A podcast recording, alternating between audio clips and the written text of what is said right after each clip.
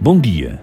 O meu nome é David Pontes e este é o P24. É difícil não ouvir em Marcelo Rebelo de Sousa, presidente, o Marcelo Rebelo de Sousa comentador que os portugueses aprenderam a amar. Em mais de três quartos da entrevista que o Presidente da República deu ontem ao público, o que podemos escutar são os comentários certeiros de um político experiente e de um fino analista.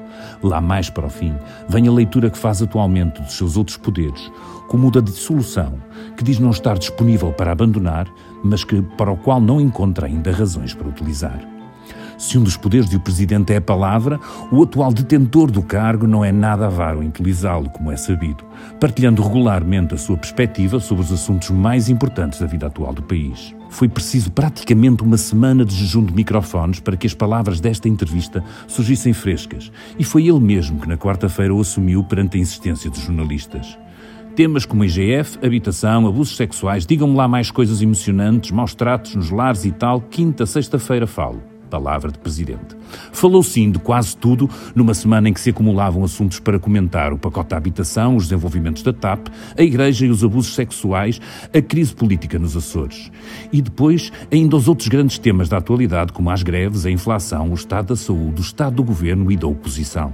No seu jeito sempre afetuoso, Marcelo faz duras críticas ao governo, alertando para a perda de coesão social, para um pacote inexecuível da habitação, para a sua visão de copo meio cheio no que respeita à situação económica e levanta muitas dúvidas sobre as suas políticas. Mas a avaliação da oposição também é áspera, não se privando até de criticar medidas das propostas de habitação do PSD. A luta sindical dos professores também merece alertas e para o Conselho Episcopal e a forma como reagiu ao relatório da Comissão Independente encarregada de avaliar os casos de abusos sexuais no interior da Igreja, as palavras do Presidente são contundentes.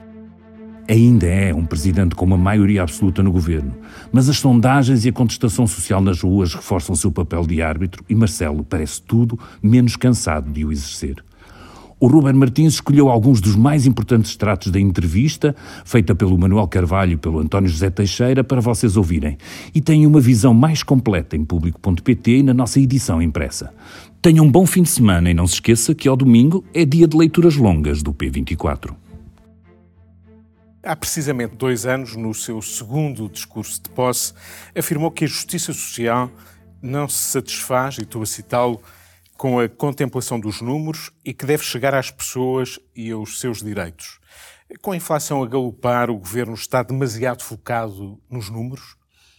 Não, eu direi o seguinte: este, o que aconteceu desde 21 é que ficou interrompida uma legislatura, o que eu não esperava, sinceramente, naquela ocasião. Houve um longo período eleitoral, longo demais. Nasceu uma maioria requentada, as maiorias que não nascem de novo, nascem com um governo com seis anos, um pouco como a segunda maioria do professor Cavaco Silva, é uma maioria cansada, eh, que demorou muito tempo a formar-se, porque houve recursos. E, portanto, o governo arrancou quase três meses depois da eleição, uhum.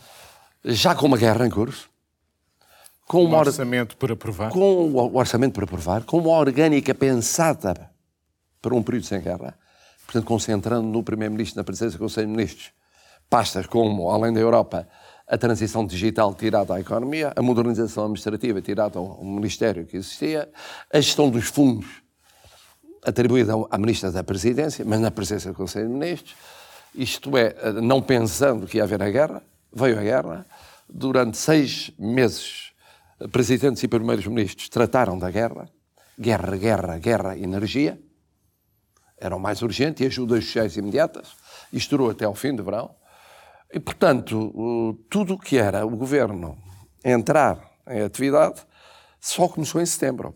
Em setembro há mexida na saúde, em setembro há um novo pacote grande de ajudas sociais. Até setembro há realmente um tempo perdido e que depois se prolongou, como sabem, com as várias uh, vicissitudes internas do governo, fruto destas circunstâncias. Está a falar dos casos e casinhos, Exatamente. como chamou o Primeiro-Ministro. Exatamente, mas que são resultado disso mesmo. Na economia foi o desajustamento entre ministro e Estado-Estado vindos do anterior. Uh, na presidência do Conselho de Ministros foi a necessidade de reforçar a componente política entre um Estado-Estado que depois não pode ser. Há o caso que, entretanto, ocorreu, que é o caso TAP, uhum, e que depois obriga a mexidas muito importantes, porventura o ministro mais importante a seguir ao primeiro-ministro, e depois da saída do ministro Centeno, hum, tem que tomar a iniciativa de sair pelo seu pé. Portanto, podemos dizer que é quase um ano em que, por causa destes fatores, uma maioria que é uma maioria que nasce já uh, com o desgaste de seis anos de governo. A guerra, as consequências da guerra, a forma como nasceu o governo, a orgânica do governo, o, tempo ocupado pela gestão da guerra, leva a que praticamente um ano foi perdido numa legislatura um pouco patológica, porque eram quatro anos e meio, que, que, é mentira. São três anos e meio, porque o último ano é de eleições. Mas até que ponto. Até que ponto é um essa, ano praticamente perdido. Até que ponto essa, esse tempo perdido compromete aquele seu apelo uh, feito em 2018 e que foi, entretanto, reiterando no sentido de que Portugal precisa de se reinventar, não apenas de se reconstruir? Isso, esse objetivo não, parece comprometido? Isso, ou... é, é evidente que sim, porque uma das consequências foi o atraso da segunda fase do PRR, porque, obviamente, as consequências da guerra do aumento dos preços, a inflação que está por aí ainda, eh, tudo isso teve eh, essas consequências económicas, financeiras, sociais, prejudicaram a coesão social que se sonhava ser possível no pós-pandemia e prejudicaram eh, o reconstruir, o reinventar. Não há nada como uma guerra para se gerir o dia a dia. E isso é fatal. Quer ter exceções, podemos falar das exceções, a saúde, a habitação, e o que tem de positivo e negativo. Mas ainda em geral. Mas, num contexto de guerra e de gestão de crise, nós continuamos a gerir, sobretudo nós, e a Europa, que também não arranca, e a China, que também não arranca, e a generalidade dos países, estamos a gerir o dia a dia e, portanto, olhar para o curto prazo e não para o médio e longo prazo. Ainda assim, permita-me ligar ainda aquilo que o Manuel Carvalho dizia há pouco, eh, os números deste exercício de 2022 são números interessantes para são a economia. Do que se esperava. São melhores do que se esperava. Primeiro porque... Mas esses bons números, as tais contas certas, os números do crescimento do país, os números da redução da dívida, não escondem que os portugueses não estejam a viver bem. Estão a sentir os efeitos da inflação, de que o Sr. Presidente falou há pouco, e não estão na rua, estão em protesto, estão descontentes, eh, revelam, revelam sinais três de perguntas, inquietação. Só. Os números foram melhores do que se esperava. Vínhamos de muito baixo do ano anterior em termos de crescimento, portanto, o termos crescido largamente porque as exportações cresceram e o turismo cresceu mais depressa e mais do que se esperava, eh, de facto, isso eh, dá um número de crescimento que já não é repetível em 2023. Segundo lugar, controlou-se o déficit. Isso tem havido essa preocupação do governo na linha dos governos anteriores, que é controlar o déficit. Agora, é evidente, segundo a questão, que num tempo de guerra, num tempo de inflação, porque a inflação em Portugal está a descer muito pouco, e mesmo noutros países em que aparentemente desceu mais, não deu sinais de quebrar. Isso significa o quê? Significa, naturalmente, o sacrifício dos mais pobres, dos mais carenciados, mas também o aumento dos juros, o que apanha a classe média, média média, média baixa, menos a média alta, mas também. Portanto, eh, é evidente que a realidade económica ou social depende muito de como correr a guerra e de como correr a evolução da inflação e da economia, cá dentro, na Europa, no mundo. Está mais dependente da guerra que do governo. Não, obviamente dos governos depende da forma como lidam com a realidade. Mas nós dependemos muito, somos uma economia aberta, dependemos muito da Europa. Se a Alemanha, por exemplo, não arrancar tão depressa como se esperava, se a União Europeia não arrancar tão depressa como se esperava, não é Portugal que vai arrancar sozinho. Não temos essa ilusão. E, portanto, eh, há uma responsabilidade, obviamente, sempre dos governantes, terão de encontrar as soluções para compensar nessa gestão do dia a dia o que não está a correr bem. Eh, só que, como sabem, aqui temos o Primeiro-Ministro e eu leituras um bocadinho diferentes da realidade. O Primeiro-Ministro olha para o lado cheio do copo, eu olho para o lado vazio do copo. Quer dizer que as contas certas em si mesmas não são suficientes?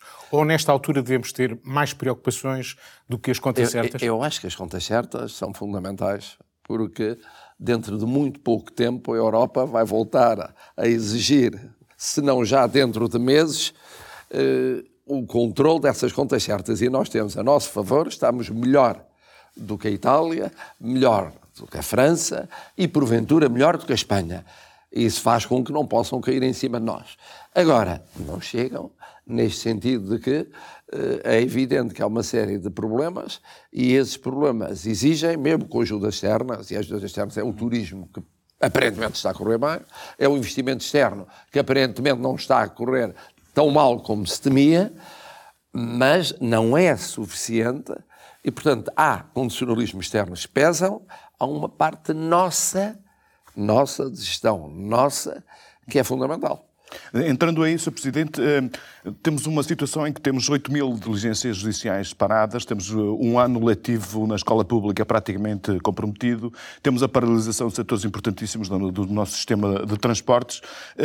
Eh, até que ponto o país se encontra de alguma forma bloqueado e já agora qual é o contributo que o Sr. Presidente tem dado para o desbloquear, ou pelo menos para o ajudar a desbloquear, e o que é que pode ser feito ainda mais, portanto, para que nós de alguma forma afastemos esta situação de que, enfim, há várias áreas da nossa vida pública muito comprometidas eh, em setores fundamentais como a educação. Bom, isso liga com a última, terceira questão do António José Teixeira, que é, há um clima de contestação social generalizado, sim ou não? Não há. Minha leitura, ainda não há. Pode vir a haver, não, ainda não há.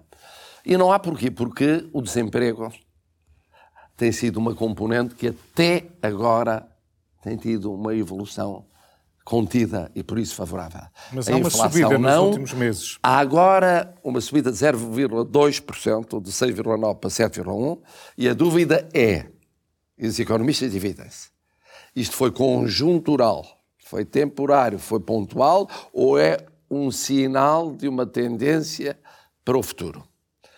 E conforme seja uma coisa ou outra, aí os efeitos sociais são diferentes. O que tem havido até agora são, eu retomo, eh, no plano do sistema judicial, há de facto uma contestação dos oficiais de justiça em relação ao seu estatuto, que não acompanhou a alteração do estatuto dos magistrados, uhum. que foi uma luta que me pareceu justa, que em tempo oportuno conheceu um acolhimento muito apreciável, não conheceu nos oficiais de justiça. Ponto. Agora, há a luta dos professores. Essa é outra luta justa, porque é acumulada de muitos governos e muitos anos. Incluindo na parte do descongelamento da, da, e... do tempo de serviço? Acha que é justo? Ora, bom, mas isso é uma parte fundamental da luta. Isto é, eu acho que o caminho é negociar. O governo faz mal se romper, mesmo que tenha no bolso o que pensa que é uma solução unilateral. Os sindicatos e os, e os, e os, os professores não esquecerão. Os sindicatos fazem mal se romperem as negociações ou se esticarem para além de um determinado limite, aquilo que é a sua luta. Fala-se, por exemplo, da ideia de levar até às avaliações e incluir as avaliações e, portanto, apanhar um ano letivo. E fazem mal porquê? Porque é muito importante a sintonia com a opinião pública, que tem existido desde o começo da luta dos professores. Tem tido o apoio dos portugueses. Isso significa Mas no momento, contar, como dizia no o Manuel Carvalho... tem que se aproximar o fim do ano letivo é a somar a dois anos letivos que foram muito perturbados pela pandemia. Se houver um terceiro e mais avaliações, o problema aí é outro. Já não é um problema da perda do ano letivo, é da discriminação entre alunos. E não é entre público e privado, é dentro do público. Porque à medida que a luta evolui, os professores, apesar de manterem uma unidade fundamental, eh, em muitos casos, eh, não tem obstaculizado o funcionamento das escolas. Eu corro o país, sei que há uma parte das escolas que de facto tem paralisações, há uma parte maior das escolas que, com o andar do processo, deixou de ter paralisações. E, portanto, os alunos que vão ter algum aproveitamento e avaliações têm um tratamento diferenciado, discriminatório, favorecido em relação aos outros. Sr. Presidente, e, portanto, eu acho que tem de haver um acordo. E o acordo tem de incluir, como disse o Manuel Carvalho, além dos pontos setoriais em que já houve acordos parcelares ou aproximações de pontos de vista, duas questões fundamentais. Uma é a recuperação do tempo de serviço. Integral? E a recuperação integral financeiramente eu não penso que seja possível neste momento. Mas já houve uma recuperação noutros tempos de dois anos e tal. Parcial. Porque não faziar a recuperação e estender isso a todas as estender, carreiras de, de toda a da função pública. Mas mais, é preciso corrigir a desigualdade entre professores. Porque, por exemplo, a diferença entre os professores mais novos e os mais antigos, que estão mais perto do limite da reforma, é que neste 70% ainda vai conseguir chegar ao topo. Os outros, com 30 e tal, 40 anos, 50 anos, não vão. Portanto, tem que se fazer Isso- correções. isso é preciso completar uma coisa com a outra. E eu acho que há caminho para fazer e deve haver, da parte do governo como da parte dos professores, essa predisposição para pensar nos alunos, nas famílias, eh, na sociedade. Sr. Presidente, nestes problemas em que estamos, a saúde é obviamente também uma fonte de preocupações, de inquietações, de protesto, de queixas, de dificuldade de atendimento. A saúde passou a ter, vai fazer agora três meses, uma direção executiva. A saúde, refiro-me ao Serviço Nacional de Saúde. Que avaliação faz destes três meses? Mudou alguma coisa de significativo? Ora bom, primeiro ponto. Eu fui um, um defensor de se dar esse passo. Teria ido além, mas este foi o possível no contexto do governo que existe. Uh, mas eu teria ido um pouco além. Acho que para um governo de esquerda é uma fórmula inteligente e possível, se funcionar, se funcionar, de salvar o Serviço Nacional de Saúde. Isto é, a decisão política pertence ao Governo, ao Ministério da Saúde, a gestão não é feita pelo Governo. No dia a dia, como acontece e tal, não. A máquina clássica já não tinha a capacidade necessária, a agilidade necessária para fazer a gestão. É preciso montar uma, uma- uma nova máquina com autonomia, com independência, para gerir essa realidade. Mas eu disse logo, a ideia é muito boa, mas temos pouco tempo. Porque os portugueses esperam um bocadinho e depois desesperam. Temos pouco tempo para aprovar as leis que é preciso aprovar. Para transferir competência, para definir competência e tal. Porque a antiga máquina vai sempre torpedear. E porque as expectativas vão sempre aumentar. E, portanto, quanto menos tempo durar a transição, como as transições, as transições têm que ser rápidas. Bom, a equipa escolheu certas prioridades mais urgentes. A primeira, as maternidades. E aí deu sinais que estava a lidar razoavelmente bem com o tema. Vamos ver se assim é. Passou às urgências. Está nas urgências. E aí É mais difícil. é mais difícil. Porquê? Porque supõe ir aos cuidados primários. Porque se não se for aos cuidados primários, os antigos centros de saúde, unidades familiares de saúde, é evidente que aquilo que devia ser resolvido a esse nível cai em cima das urgências. Mas já sabemos isso há décadas. Há décadas. E, portanto, é uma corrida contra o tempo. Esta, eu vou e tenho ido muitas vezes aos hospitais, por mais razões, infelizmente, mas, não minhas, mas eh, de outras pessoas, enfim, eh, os militares estiveram hospitalizados, isto e tal. Bom, o que, é, o que é facto é que ouço esta queixa. Num sítios está-se a avançar depressa e melhor, mais a norte. Aqui em Lisboa, menos bem, menos rapidamente e com problemas em relação às urgências geral, às urgências de pediatria em particular. Esta é uma segunda frente de batalha. Mas não chega. É preciso ir aos cuidados primários. E é preciso ter uma reconstrução sistémica do Serviço Nacional de Saúde para que não tenha, não esteja muito tempo a intervir ponto a ponto. E aí a pergunta que eu lhe faço é: a questão é de lentidão, como o Sr. Presidente está a descrever a transição, ou é também uma questão orçamental? O orçamento deste Não, é- ano prevê mais 1.200 milhões para a saúde.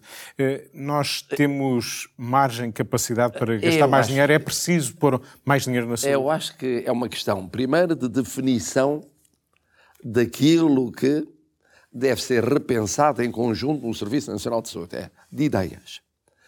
Segundo, definição de prioridades.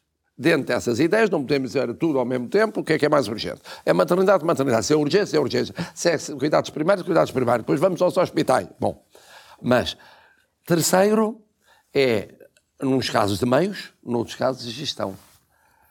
Não há regra geral. E, portanto, o, o que é muito difícil é que esta equipa, por mu- muito competente que seja, tem três anos à frente. Três anos à frente. É uma corrida contra relógio. As necessidades em termos de saúde tendem sempre a agravar-se, porque nós envelhecemos. É uma população que envelhece e, portanto, é mais doente. Nós empobrecemos e uma população mais pobre é mais doente e mais carenciada. E o Serviço Nacional de Saúde é, conjuntamente com as pensões de reforma, é o que há de seguro de vida remanescente dos mais idosos e dos mais pobres em Portugal, que são milhões. Uhum. E, portanto, é uma corrida contra o tempo. Eu acho que o ponto de partida era o possível, era o possível. Um governo de direita faria uma coisa diferente, pensando que era com mais recursos aos privados e tal. Não é que não seja possível reintroduzir onde é fundamental parcerias Devia haver, privadas. Entender, Bom, mas faria, teria outra política. Também está por provar que essa política, mesmo com o setor privado, tem crescido brutalmente e seguros de, de saúde hum, privados, que resolvesse o problema de uma população envelhecida e pobre, maioritária. Também há dúvidas. E, e sobretudo, que, hum, que tivesse meios para isso. Quando foi da pandemia, era preciso recorrer ao privado, o privado foi impecável e demorou-se tempo demais no público a recorrer ao privado, mas não tinha as camas que se pensava. Portanto, o problema também é esse. Logo, todos somados somos poucos. Uhum. Temos de somar esforços. Mas a coluna vertebral é o SNS e o SNS ao ser repensado, tem que ser repensado rapidamente. O Sr. Presidente comparou o pacote de habitação uh, que foi apresentado pelo Governo um melão. com um melão. É um, Exatamente. Agora já se abriu o melão. Exatamente. E a pergunta Pronto. é, gostou? Bom, até temos dois melões, o melão do Governo e o melão do PST. Portanto, agora já temos dois melões. Só que o do Governo está aberto, o do PST ainda não está aberto, ainda não há as leis. Exatamente. Bom, a primeira observação que tem a fazer, e que é óbvia, é que se trata de um problema fundamental na sociedade portuguesa. Isso estamos todos de acordo. E urgente. Segundo, que por isso mesmo, os grandes partidos alternativos têm a obrigação de ter uma posição sobre isso. E é de louvar que, ao fim de sete anos do governo, o governo tenha apresentado um pacote desta dimensão para recuperar os sete anos. Que é, que é curioso, eu julgava que o Sr. Presidente iria criticar o facto de só o fazer sete anos depois, olhando para a relevância desse assunto. Era uma ironia, Sr. Ora bom, ora bom. Segunda questão, porque houve medidas várias pontuais, mas é preciso também dizer o seguinte quando se julga o governo, isto não é pôr a mão por baixo. Hoje até estou a pôr a mão muito pouco por baixo, como vê. Não, mas, quer dizer, apanhou, apesar de tudo, o controle do déficit, uma crise no sistema bancário, quando ia levantar a cabecinha, a pandemia, e quando levantar a cabecinha, a, a guerra. Bom, não há muitos governos que tenham apanhado tanta coisa junta a seguida. Bom, mas, isto para dizer o seguinte, que do melão do governo, nós já podemos retirar algumas ideias. E a primeira ideia que eu retiro é que dar sete dias para discutir não sei quantos diplomas, depois de sete anos de espera, é uma coisa do outro mundo. Sim, porque foi anunciado o pacote há, há, um mês. Faz dia 10, um mês. Mas foi no dia 3 deste mês, há seis dias, que nós conhecemos os textos. Que é uma proposta de lei que tem como anexos não sei quantas leis. É outra proposta de lei da autorização legislativa. Mas não sei quantos decretos-leis. Mas não sei quantos. Eu passei horas e horas e horas a ler. Houve debates amplos, ideológicos, doutrinários, mas sobre os textos não era possível. Pouco tempo para discussão No pública. caso do, do, do, do melão do PST, pois há o pacote apresentado, mas ainda não há diplomas. Foi mais recente, não há diplomas. Em qualquer caso, eu lendo um e outro, retirei as seguintes conclusões. Primeiro, há pontos de convergência possíveis. Matéria administrativa, simplificação, flexibilização, uh, licenciamentos, uh, uh, desburocratização em tudo respeito a muita coisa respeito à construção, nomeadamente para a habitação. Há espaço para conversa. Incentivos fiscais à iniciativa privada, há espaço para conversa. É evidente que o PSD vai mais longe do que vai o Partido Socialista, mas há espaço para conversa. Terceiro, necessidade de aumentar o investimento público em habitação. O que está no PRR e para além dele, para além de 26, aí o governo vai mais longe, o PSD é menos publicista e estatista, mas ambos convergem na ideia, até porque o PSD tem no seu histórico o PER, que foi um plano público de construção de fogos para acabar com os bairros de lata, que tem de haver um compromisso público, sabemos que há dificuldades financeiras, nesta matéria. Onde é que surgem as divergências? Surgem primeiro no património público da Fluto. Não, é, não existe no plano do, do, do, governo, existe no plano do, do PST. Depois, nas soluções encontradas eh, relativamente a alojamento local, a arrendamentos, regimes de arrendamentos, aí há pontos de vista diversos. Arrendamento eu coercivo. Vamos... Eu confesso o seguinte: como Presidente da República, vou olhar para isso, vendo o consenso que é possível fazer, o debate público que é possível ainda prolongar um pouco mais e o debate no Parlamento. A pior coisa que podia haver era votar leis a correr no Parlamento, numa matéria desta natureza e com esta incidência no futuro. Bom, e, portanto, o, eu vou olhar sobretudo para a eficiência do que é proposto. Dir-me, mas não vai olhar para a constitucionalidade. Também vou Quero ver se há algum problema de constitucionalidade, nomeadamente, por exemplo, eh, na coincidência da definição de eh, casa de voluta que vinha na Lei de Bases da Habitação de 2019 e agora que é apresentada. Por exemplo, conceitos como onde havia não haver consumo de água ou de eletricidade, passar a dizer consumo baixo, o que é um consumo baixo? Depende de, da capacidade financeira e económica da pessoa. Consumo baixo é uma falta de densificação num conceito, num tema sensível. Bom, mas esquecendo essas matérias constitucionais. Portanto, o arrendamento para mim, não é constitucional para, para si. mim. Bom, a questão é a seguinte: se houver certo tipo de conceitos que são utilizados para limitar o direito de propriedade privada, que não estão suficientemente densificados, ah, convém densificar em termos de ficar claro que não atinge a Constituição. Bom, agora, para mim o fundamental não é o problema doutrinário ou ideológico. Haverá sempre diferença entre a direita e a esquerda. Não. É saber se as formas que propõem são concretizáveis. Ou, por outras palavras, se o Estado as consegue concretizar. Uh, exatamente. Não. A máquina das câmaras. Se, Estados, se todos conseguem concretizar. Porque senão, eu sou professor de Direito, é muito bonito fazer leis, mas depois as leis não se aplicam. Vai-me lembrar uma que foi magnífica, feita a seguir aos focos florestais, que era entidades públicas substituíam-se aos privados que não limpavam os terrenos, limpavam e depois cobravam dos particulares inaplicável em muitos casos, porque não havia cadastro, não sabia quem é era proprietário dos terrenos. Um ponto também muito relevante nos últimos tempos, que gerou eh, as atenções do, do Sr. Presidente e também dos portugueses em geral, eh, é a TAP. Sim. Os portugueses colocaram na TAP mais de 3 mil milhões de euros. A TAP está, nesta altura, esse é o problema a ser, a ser objeto de uma é comissão é esse, de inquérito. tenho falado da TAP, é verdade. da TAP e do Novo Banco. A primeira pergunta que eu lhe Também faço... Também era o outro onde foi depositado... Exatamente, é verdade. Colocado muito dinheiro público. É verdade. Eh, nesta altura, eh, houve decisões que foram tomadas pelo Governo relativamente à administração da TAP, ao Presidente do Conselho de Administração, à Presidente da Comissão Executiva. A pergunta que lhe faço é as consequências que o Sr. Presidente da República pediu que fossem retiradas de tudo então, o que aconteceu já foram retiradas, no seu entender? Eu vou dividir isso em três pontos. E deixo para o fio mais importante, que é a IATAP. Uhum. Porque às tantas discute os pormenores da vida Vamos da TAP, recuperar que aquele dinheiro. um pouco relevantes assim, uhum. mas e o futuro da TAP? Bom, primeiro vamos começar pelo IGF, pelo relatório do IGF. Numa parte foi uma confirmação, noutra foi uma surpresa. Para mim foi uma surpresa descobrir que, afinal, aquilo tinha tido a forma muito original juridicamente de uma renúncia acordada. Isso não sei o que é. A renúncia significa um ato unilateral da pessoa que se vai embora. E, por definição, não um acordo. Não há no direito público, há nos privados esse tipo de acordos. Há uma zanca na administração, a pessoa quer ir embora, não para evitar que vá embora, mas também não a querem mandar embora, fica-se a meio termo, no meio da ponte. Mas não há no Estatuto do Gestor Público isso.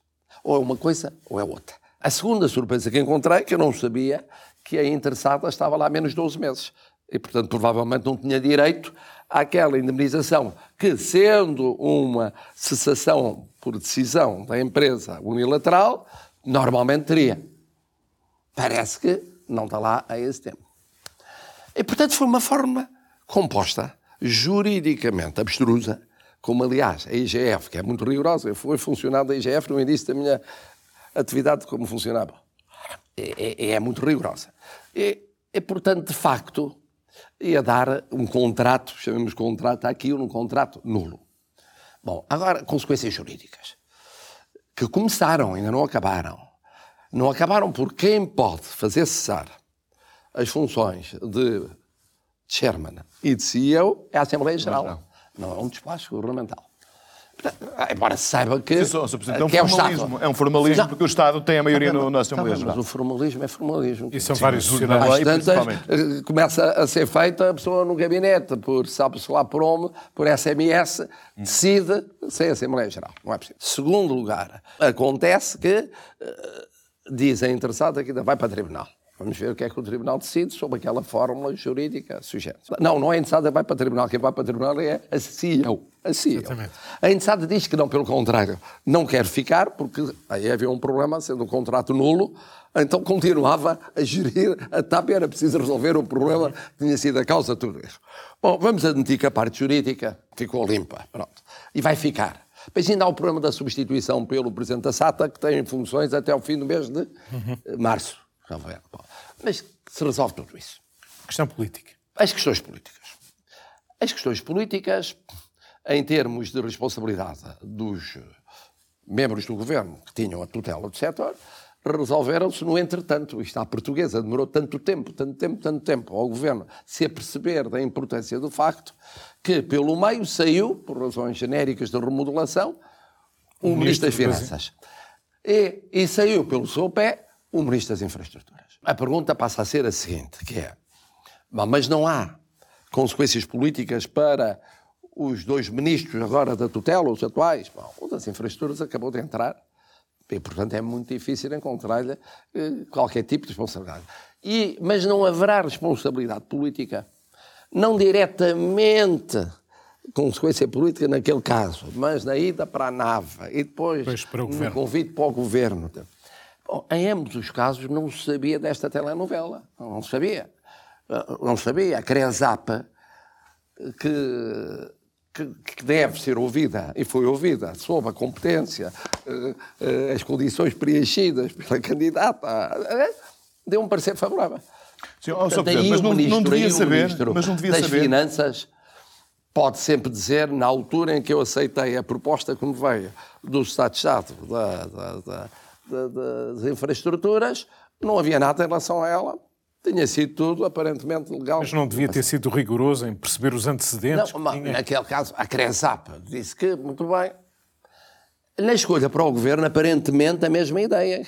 Mas isso é um problema é, que eu compreendo e que incomoda muitos portugueses, a ligeireza como, nesses casos, como noutros casos, houve a escolha de membros do governo. Não, não havia questionário, não havia sequer, não é questionário escrito, não havia uhum. questionário mental exigente e, portanto, eh, não direi que eram ilustres desconhecidos, mas eram desconhecidos no passado devidamente aprofundado. Presidente, em síntese, politicamente... Eu, eu, eh, eu, eu, para ser muito sincero, acho o seguinte, acho que o, o, o Governo uh, tem que ter a noção que vai ser daqui até ao fim das suas funções, alvo de um escrutínio rigorosíssimo neste tipo de questões. Isso é bom. Escolha da pessoa política. E bem, ah, e bem, e bem, muito bem.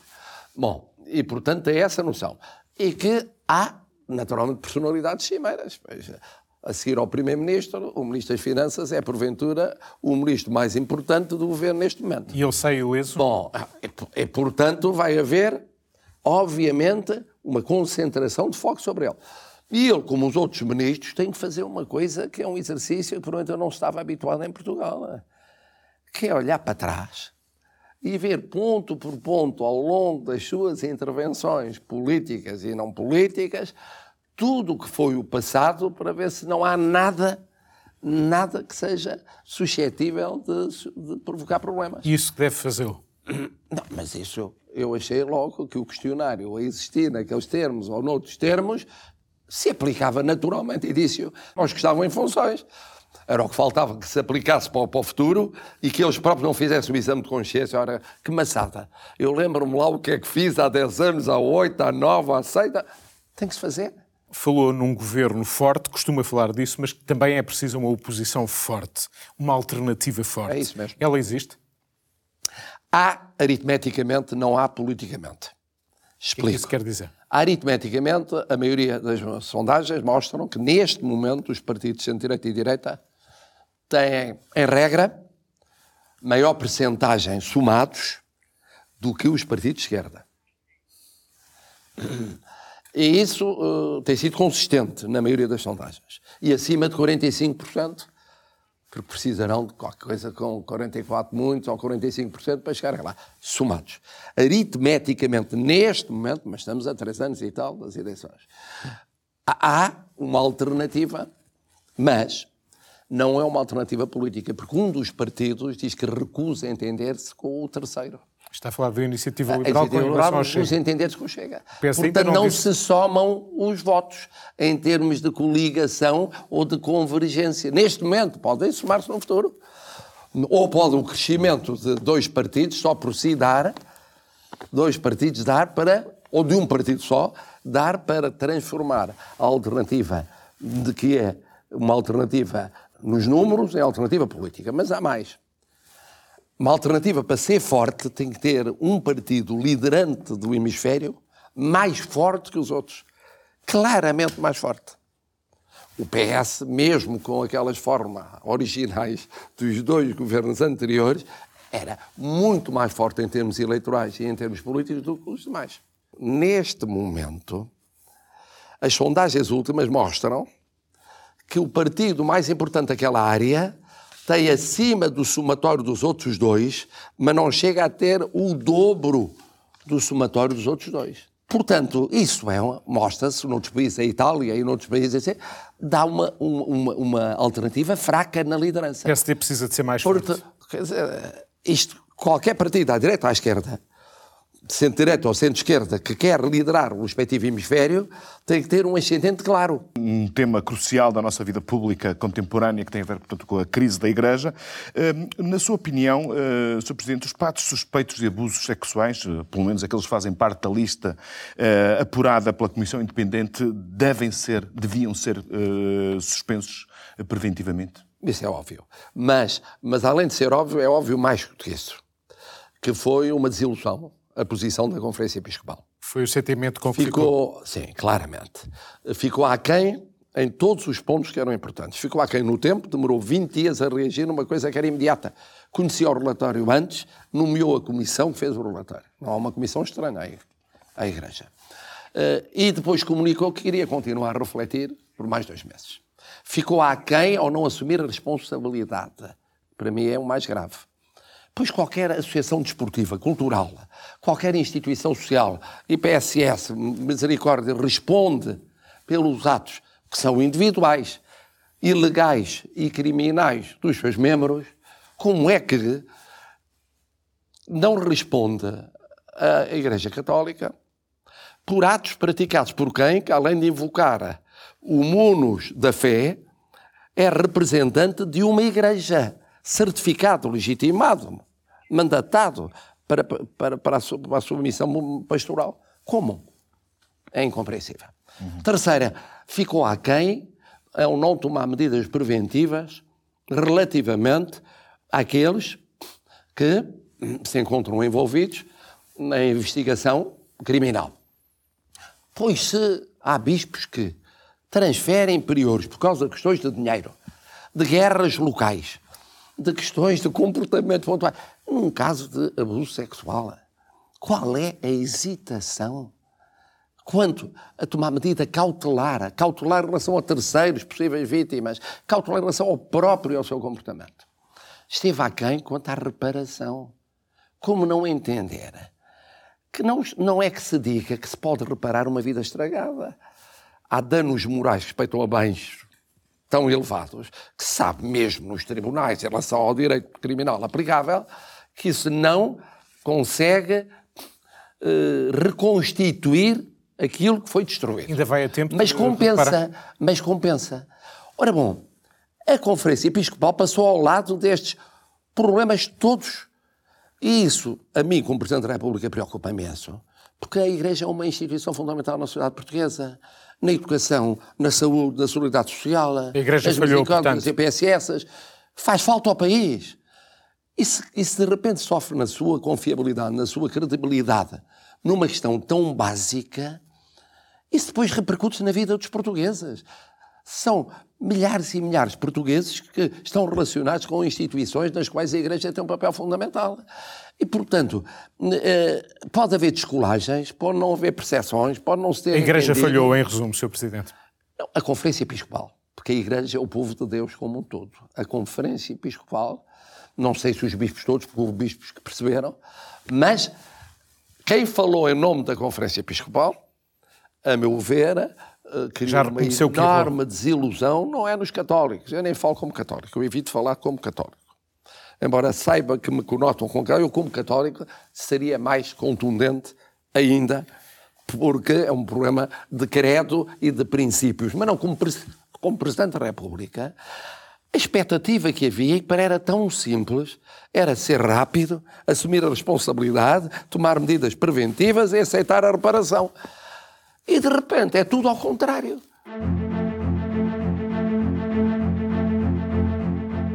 A entrevista completa está disponível em público.pt. Aquilo que ouvimos aqui foi um excerto alargado, mas apenas um excerto. É este o principal destaque do público desta sexta-feira, dia em que também falamos no congelamento da crise no Parlamento açoriano, que faz com que PS e PSD esperem até ao próximo orçamento da região para perceber como é que vão agir. Para já, o governo continua. Também os professores que avançam com greves até ao final do ano letivo está em destaque no público. A ronda negocial desta quinta-feira voltou a não resultar em acordo. A greve continua. P24 hoje com David Pontes na introdução. Eu sou o Ruben Martins, Manuel Carvalho e António José Teixeira fizeram entrevista ao Presidente da República no dia em que passam sete anos do mandato do Presidente da República. Da tomada de posse, obviamente, do primeiro mandato. Tenha um bom fim de semana e na madrugada de domingo para segunda cá estaremos para torcer pelo primeiro filme português, neste caso uma curta de animação, candidato aos Oscars. Vamos ver se é desta que levamos a estatueta. Tenha um bom fim de semana. O público fica no ouvido.